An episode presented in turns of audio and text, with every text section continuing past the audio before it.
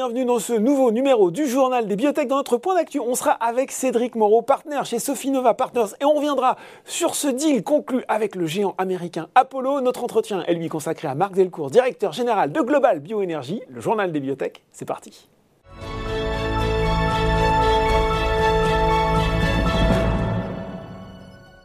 Et j'ai le plaisir de retrouver pour ce point d'actualité Cédric Moreau, partenaire chez Sofinova Partners. Bonjour Cédric. Bonjour Laurent. Bah oui, point d'actu parce qu'il y a une sacrée actualité qui est tombée récemment et qui concerne Sofinova. C'est cette entrée largement commentée du numéro 2 mondial du private equity américain Apollo euh, dans le capital de Sofinova à hauteur de 20%. Euh, un fonds qui s'est d'ailleurs engagé à investir 1 milliard d'euros dans les prochains euh, fonds que vous allez lancer. Euh, sacrée nouvelle, euh, est-ce qu'on peut revenir tout simplement, dans un premier temps, sur l'entrée du fonds Apollo le détail de l'opération, qu'est-ce qui l'a motivé à rentrer maintenant, le timing de cette opération, puis peut-être rapidement rappeler, même si je l'ai dit, pour les gens qui nous regardent, qui est Apollo? Quel est, quel est cet acteur du, private equity? Alors, ça fait beaucoup de, beaucoup de questions. Beaucoup de questions en une. Mais euh, Vous allez séquencer ça très bien. La, structuration de, de, de l'opération. Pour comprendre euh, la structure de cette opération, euh, deux éléments qui mmh. étaient absolument euh, très importants et essentiels pour nous. Euh, premier point, notre indépendance. Mm. Euh, Sophie Nova, on va célébrer nos 50 ans cette année. Euh, il y a un historique, un héritage et finalement une, responsabilité. Et donc, il était important pour nous de, de, de, pérenniser, mais de garder cette indépendance. Mm. Vous l'avez mentionné, c'est une participation minoritaire, et vraiment minoritaire. C'est mm. pas 49%, c'est 20%. et donc, ça, c'est pour nous un, un, point extrêmement important. Deuxième élément qui nous guidait, c'était comment financer notre croissance. Euh, et donc, euh, vous l'avez évoqué, euh, Apollo va investir jusqu'à 1 milliard d'euros dans nos fonds actuels et dans futures, futures stratégies. Et ça, pour nous, c'est essentiel. Sofinova a une croissance forte sur les dernières années. Hein, il y a 5 ans, Sofinova, c'était 1 milliard d'euros d'actifs sous gestion, 25 personnes. Mm. Aujourd'hui, on est à 2 milliards et demi avant le deal Apollo d'actifs sous gestion et on est près de, 60 personnes. Donc cette croissance, on voulait s'assurer de pouvoir la, poursuivre et donc, vous l'avez euh, mentionné, cette injection euh, de, de, capital à hauteur de 1 milliard d'euros va nous permettre euh, d'assurer cette croissance dans les prochaines années. Et alors pour Apollo, on rappelle un petit peu qui est cet acteur? Alors Apollo, vous l'avez mentionné, un acteur majeur et dans le top 5, euh, 5 comme on dit, euh, des acteurs de private equity et de plus généralement de ce qu'on appelle la finance euh, alternative. Donc ses pairs, c'est les KKR, c'est les mm. Carlyle, mm. c'est les Blackstone. donc c'est un acteur qui a plus de 500 milliards d'actifs mm. sous, gestion, qui est dans le private equity, dans la dette, dans l'immobilier, dans, et qui, comme d'autres, ont fait constat qu'ils étaient sous-exposés au secteur de la santé et de l'innovation et du venture en, particulier. Alors globalement, ils ont 5 milliards d'actifs euh, dans la mhm. santé, mais c'est plutôt euh, des services.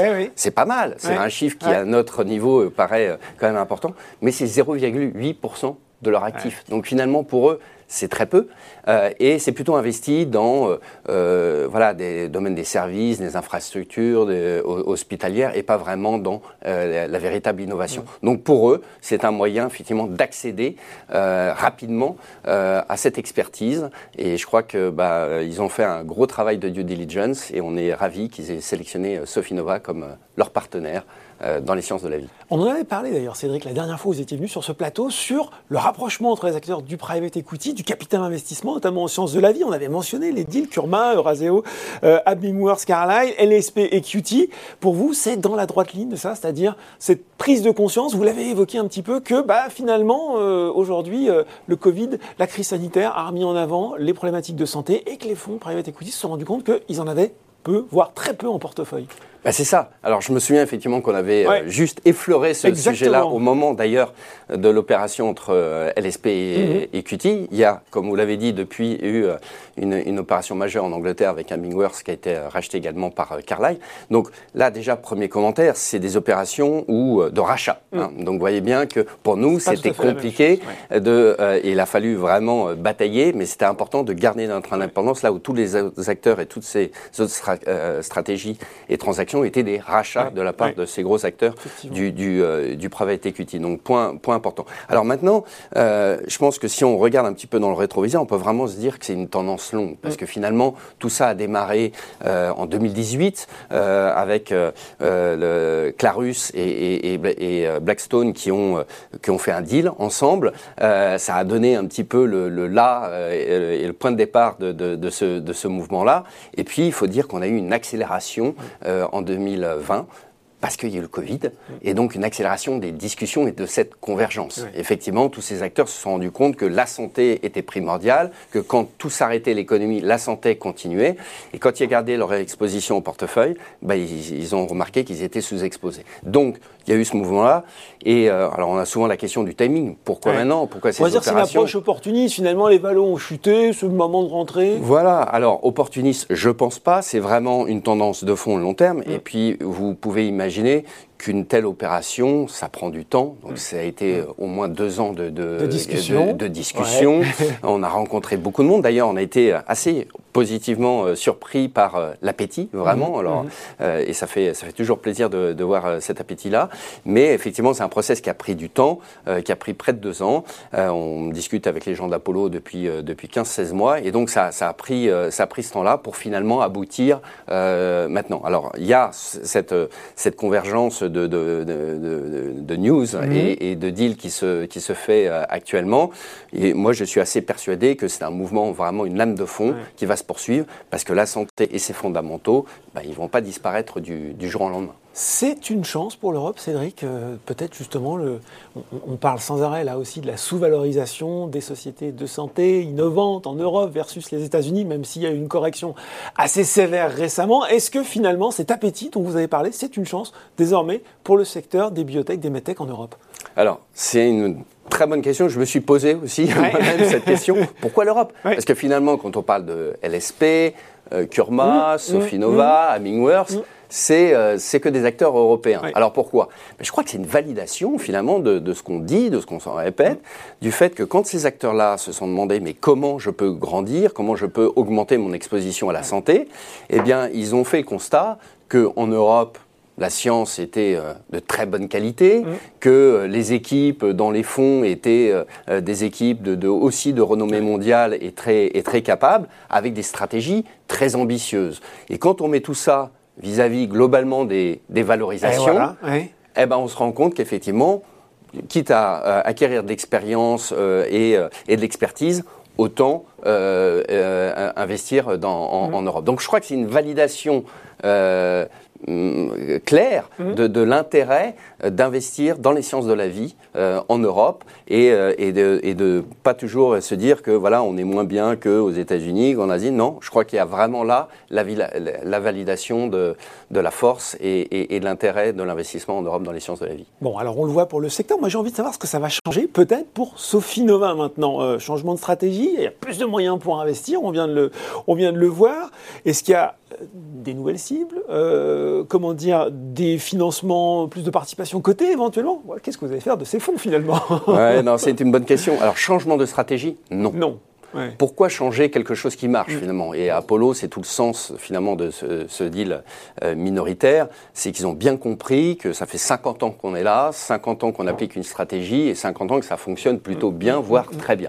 Donc il n'y a aucune volonté de changer notre stratégie. D'ailleurs, euh, on va avoir une de leurs personnes, Neil, qui était notre champion chez, et responsable de stratégie globale chez Apollo, qui va rejoindre le, conseil d'administration. Mm. Mais voilà, il n'y a pas plus d'interventionnisme d'Apollo euh, dans, dans, dans vont pas être là pour valider tout ce que vous allez faire. Euh, Absolument, euh, dans nos comités d'investissement ou autres. Donc, on continue euh, la stratégie. Maintenant, plus de moyens, ça mmh. veut dire certainement plus de, de, de, de fonds, plus de, moyens à, à, développer, à investir dans nos, dans nos sociétés. Et donc ça, c'est quand même extrêmement positif. Ça veut dire qu'on va pouvoir euh, doter euh, nos sociétés euh, des moyens euh, nécessaires pour continuer à croître. Et moi, étant dans le fonds Sofinova Crossover Growth, donc le fonds de croissance, j'avoue que j'ai encore plus, encore plus d'appétit avec ce, avec ce deal parce que c'est des choses qu'ils comprennent complètement. Mm.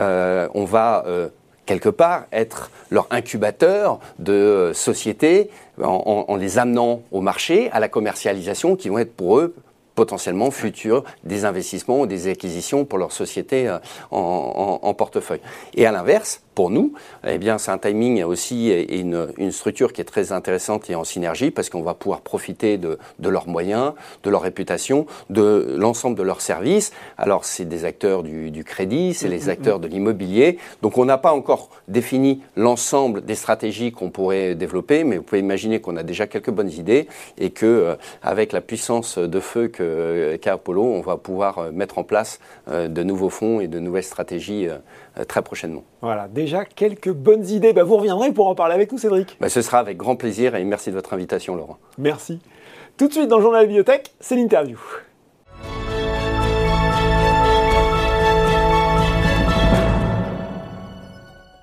Et je reçois pour l'entretien Marc Delcourt, cofondateur et directeur général de Global Bioénergie. Bonjour Marc. Bonjour.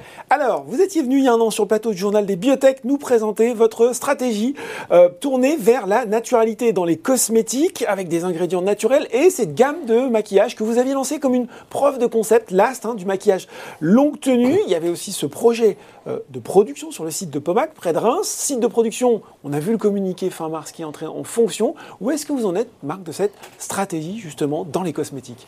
Alors peut-être un mot d'abord sur la, marque qu'on a lancée l'an dernier, donc cette marque euh, Last, qui est la première à combiner de la longue tenue et de la naturalité élevée, 95% mm. d'origine naturelle.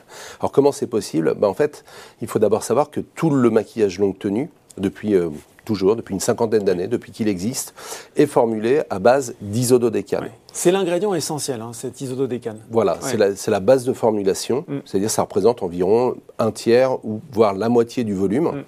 et les autres ingrédients sont dissous dans cet isododécane. Et donc l'isododécane, euh, aujourd'hui, il n'est euh, pas d'origine naturelle, il est mm. base pétrole. Et ça interdit la, la, possibilité de faire des gammes de maquillage longue tenue et d'origine naturelle, puisque 40%, euh, on pourrait, faire, on pourrait atteindre, si on naturalisait tous les autres ingrédients, on atteindrait 60% seulement de naturalité, ce qui n'est pas satisfaisant. Donc, grâce à notre innovation, on peut maintenant avoir de l'isododécane d'origine naturelle. Et donc, ça ouvre la porte à du maquillage longue tenue et d'origine naturelle. Alors il faut, faut, bien voir que c'est un, business case qui est absolument unique. C'est-à-dire qu'on a une molécule qui est la première dans la, dans la formule qui est incontournable, c'est celle-là et pas une autre. Mm. Et on est les premiers à apporter la, euh, la, la version d'origine naturelle. Donc on s'est posé la... cher, ça, Marc, justement? Ah bah alors, on s'est posé la question combien ça, quelle est la valeur de ce produit? Et on, s'est euh, on s'est euh, basé sur le, bah, le, prix de vente de, du maquillage en général. Bah, disons pour les pour les marques sélectives de l'ordre de 30 euros l'unité. Et on s'est dit combien vaut la naturalité? Est-ce que on peut vendre la naturalité 1 euro mmh. par unité au grand groupe. Mmh. Alors soit euh, elles impacteront euh, le prix un peu plus, soit, mmh. soit elles le garderont le prix et, le et elles en vendront plus. Est-ce que 1 euro c'est un prix euh, acceptable? Et bah, les retours qu'on a du marché aujourd'hui, c'est que ce prix de 1 euro par unité, il a l'air acceptable.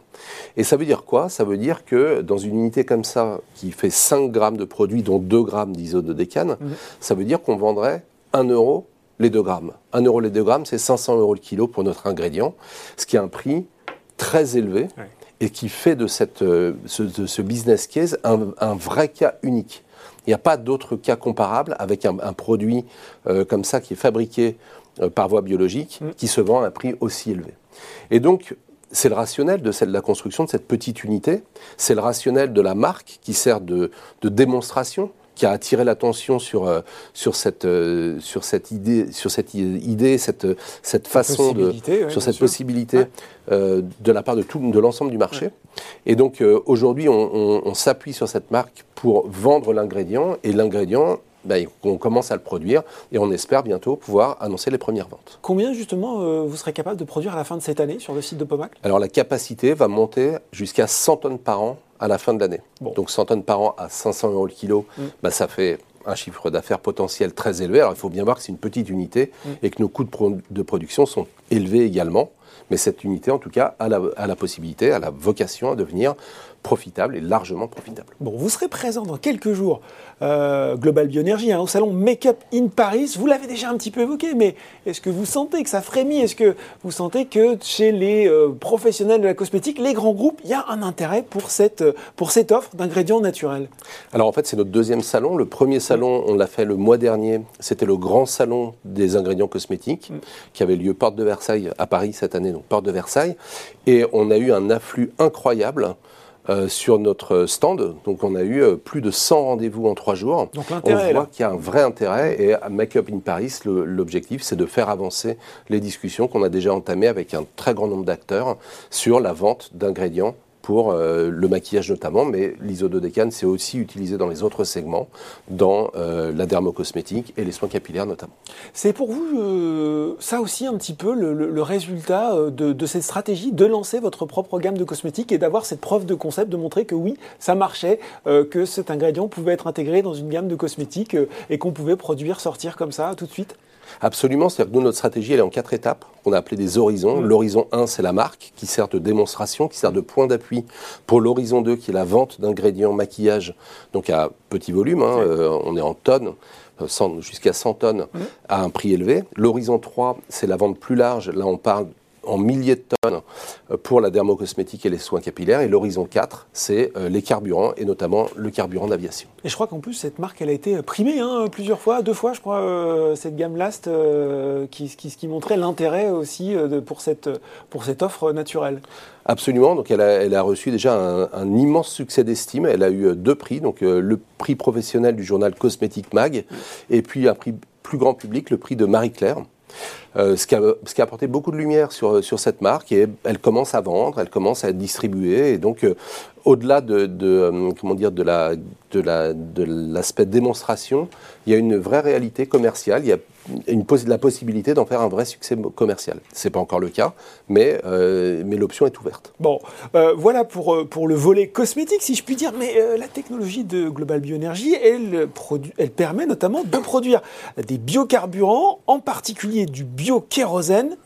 Est-ce que là aussi, on sent un frémissement? Est-ce qu'on sent le marché de l'aviation euh, prêt à passer au carburant vert? Ce qui serait aussi un débouché incroyable. Alors, on sent ce frémissement, c'est-à-dire que le démarrage de cette unité et donc d'une production régulière maintenant qui, euh, qui, qui va augmenter d'ici la fin de l'année, ça nous a généré plein d'appels entrants. Alors pour mémoire, les biocarburants, c'est un domaine qui a connu des hauts et des bas. Mm. Euh, c'était plutôt un, haut il y a 10 ans, et puis il y a eu un espèce d'hiver des biocarburants dans les années 2015-2019, où là, les carburants étaient considérés comme euh, dépassés. Mm. Euh, et n'était plus dans l'arsenal technologique pour lutter contre le réchauffement climatique. Le sujet du réchauffement climatique, maintenant, il devient extrêmement euh, présent. On commence à s'apercevoir des dégâts qu'on a faits mm. et des réparations. Et, il va falloir déjà limiter, euh, réduire notre, production de CO2 et puis réparer ces dégâts. Et les biocarburants, de nouveau, apparaissent comme hein. une des solutions. Absolument. Et donc, euh, ce qu'on voit aujourd'hui, c'est que on a plein d'appels entrants, on a des discussions qui sont facilitées avec des, des grands acteurs du, du domaine des carburants. Euh, nous, ça nous renforce dans, dans la position qu'on a eue, qui est de ne jamais lâcher les biocarburants. Vous vous souvenez, l'an dernier, on a fait voler notre premier avion. Mm. Euh, même dans euh, ce qu'on a appelé cet hiver des biocarburants, nous, on a continué à travailler sur le sujet. Aujourd'hui, on a focalisé nos efforts sur le carburant d'aviation, sur le biokérosène. On, on, se dit que c'est là qu'il va vraiment y avoir qu'il n'y a pas d'autre solution à court terme que de faire du biokérosène. Il n'y a pas d'avion électrique, l'avion à hydrogène, c'est loin. C'est encore loin.